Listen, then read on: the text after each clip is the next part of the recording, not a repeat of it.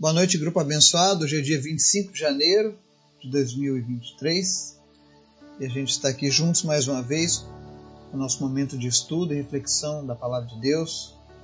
Hoje, em especial, a gente vai fazer uma leitura lá no livro de Gênesis, no capítulo 13. E o interessante da leitura desse texto é que você vai entender por que, que Israel é a terra prometida para o povo de Deus. De onde surgiu isso? Quem tem o direito dessa terra?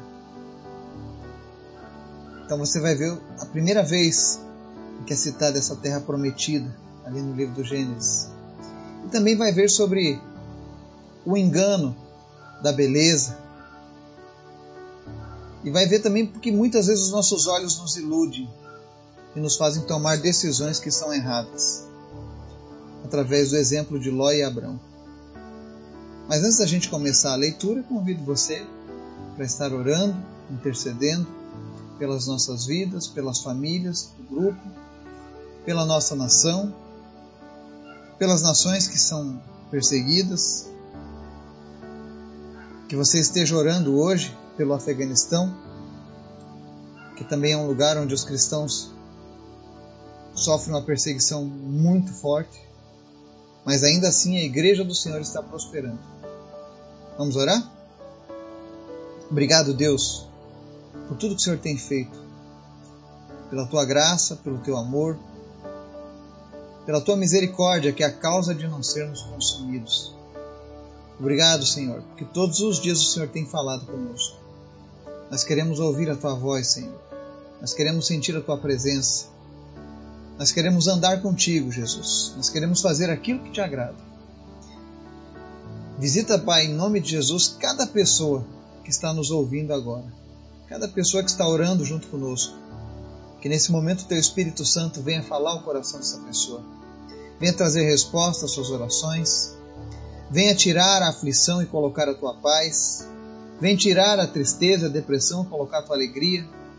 E onde houver uma enfermidade agora, em nome de Jesus, nós repreendemos essa ação dessa enfermidade. Nós declaramos a cura dessa pessoa, em nome de Jesus. Também te peço, Deus, que o Senhor esteja visitando aqueles que estão fazendo tratamentos, sejam eles contra câncer, seja ele contra o Covid, não importa o tipo de tratamento, visita agora essas pessoas, ó Deus, e fortalece o organismo delas. Em especial, meu Deus, nós te apresentamos a irmã Graciete Moraes, que começou hoje uma quimioterapia. E nós oramos em nome de Jesus que o Senhor esteja fortalecendo o organismo dela.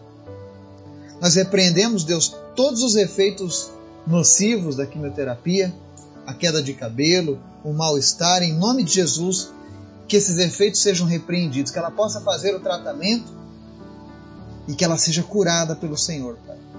Que ela não precise ir ao final deste tratamento, porque nós cremos que o Senhor pode fazer um milagre.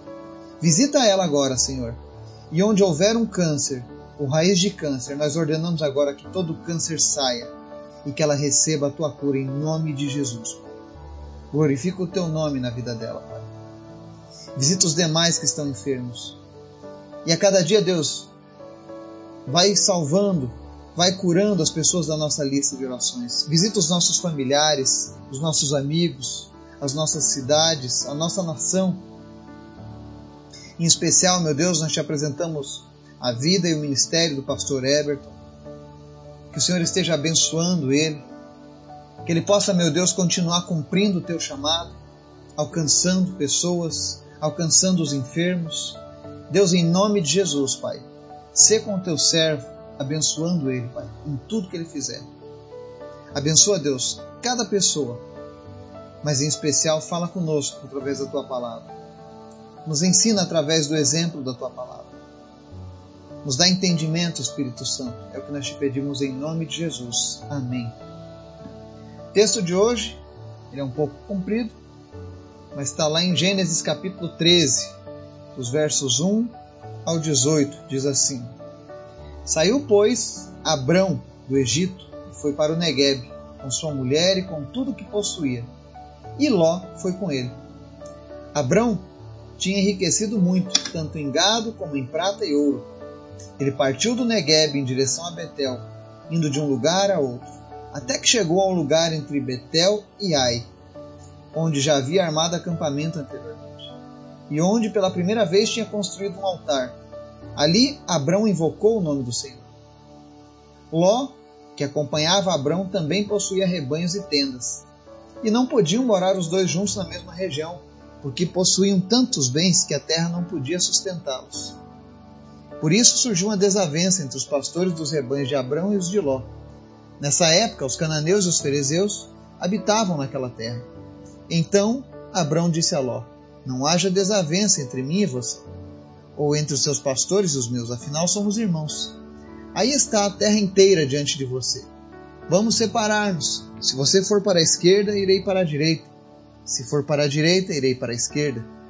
Olhou então Ló e viu todo o vale do Jordão, todo ele bem irrigado, até Zoar. Era como o jardim do Senhor, como a terra do Egito. Isto se deu antes de o Senhor destruir Sodoma e Gomorra. Ló escolheu todo o vale do Jordão e partiu em direção ao leste. Assim os dois se separaram. Abrão ficou na terra de Canaã, mas Ló mudou seu acampamento para um lugar próximo a Sodoma, entre as cidades do vale. Ora, os homens de Sodoma eram extremamente perversos e pecadores contra o Senhor. Disse o Senhor a Abrão, depois que Ló separou-se dele: De onde você está? Olhe para o norte, para o sul, para o leste e para o oeste.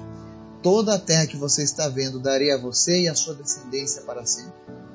Tornarei a sua descendência tão numerosa como o pó da terra. Se for possível contar o pó da terra, também se poderá contar a sua descendência.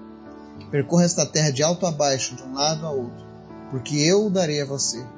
Então Abrão mudou seu acampamento e passou a viver próximo aos carvalhos de Manre, em Hebron, onde construiu um altar dedicado ao Senhor. Amém? Esse aqui é um texto que mostra um pouco da história dos hebreus, a criação do povo hebreu. E aqui nós vemos o grande patriarca Abrão.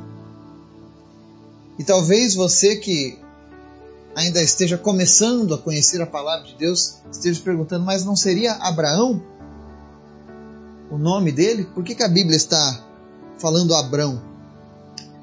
É porque Abrão tinha um significado.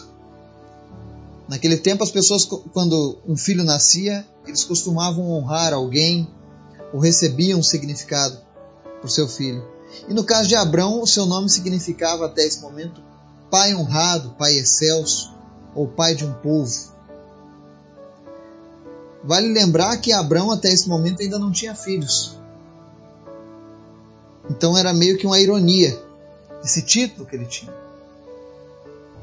E ele estava agora andando, seguindo uma ordenança de Deus.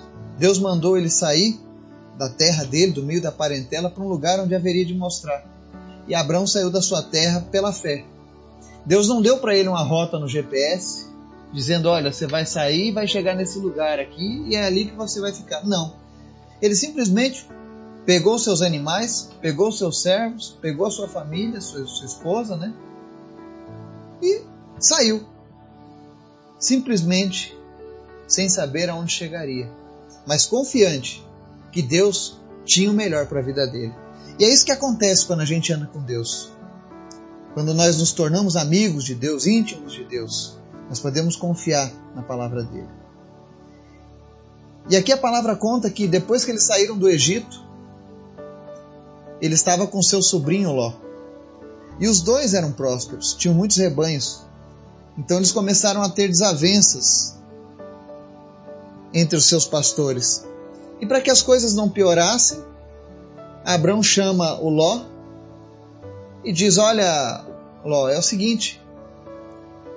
Olha toda essa terra aí diante de você e faça uma escolha. Se você disser eu vou para esse lado esquerdo, eu irei para a direita. Mas o importante é que não haja desavença entre nós. E talvez você se pergunte, né?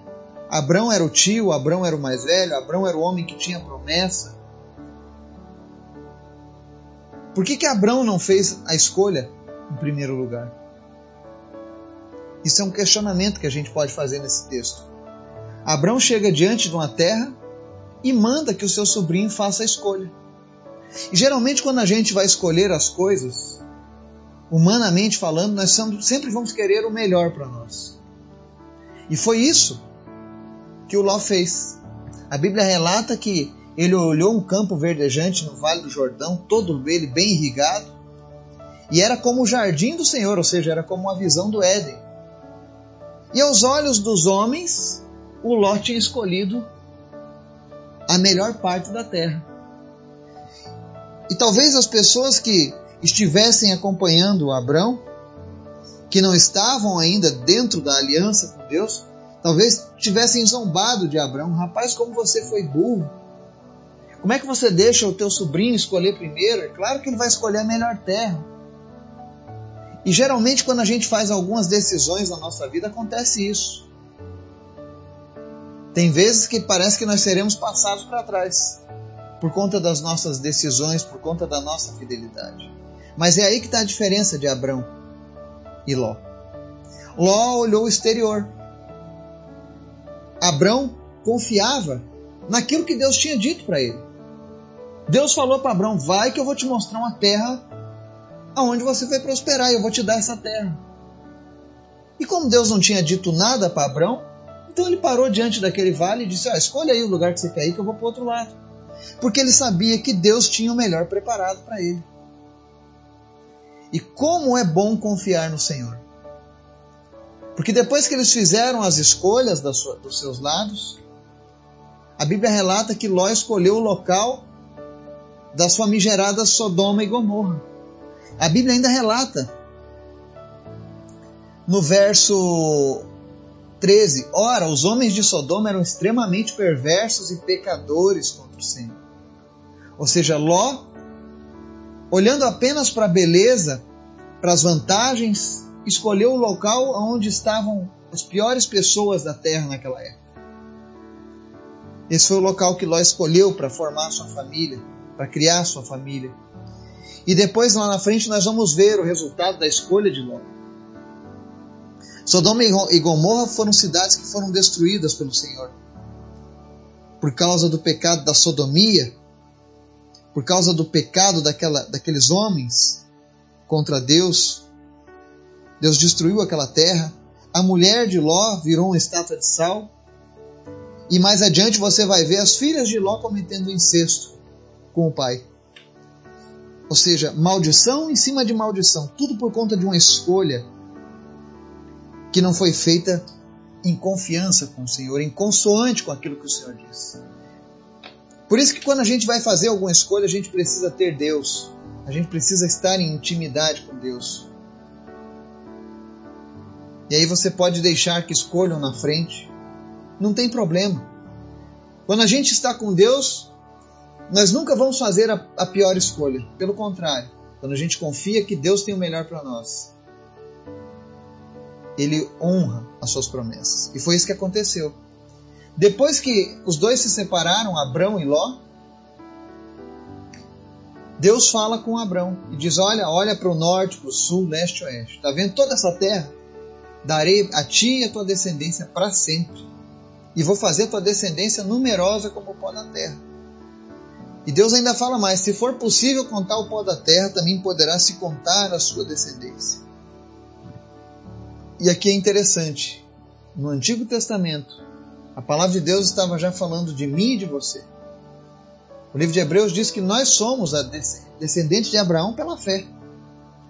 Então, quando Deus faz essa promessa para Abraão, ele já olhava no futuro, o nosso presente, até a nossa geração, as gerações que virão após nós, todos eles são descendência de Abraão, o pai da fé. E é também nessa passagem que Deus promete essa terra para Abraão e sua descendência. E olha que Deus diz: ó, percorra essa terra de alto a baixo, de um lado a outro, porque eu a darei a você.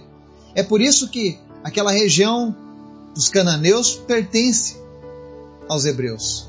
Foi uma promessa dada por Deus, registrada na história e registrada na palavra de Deus.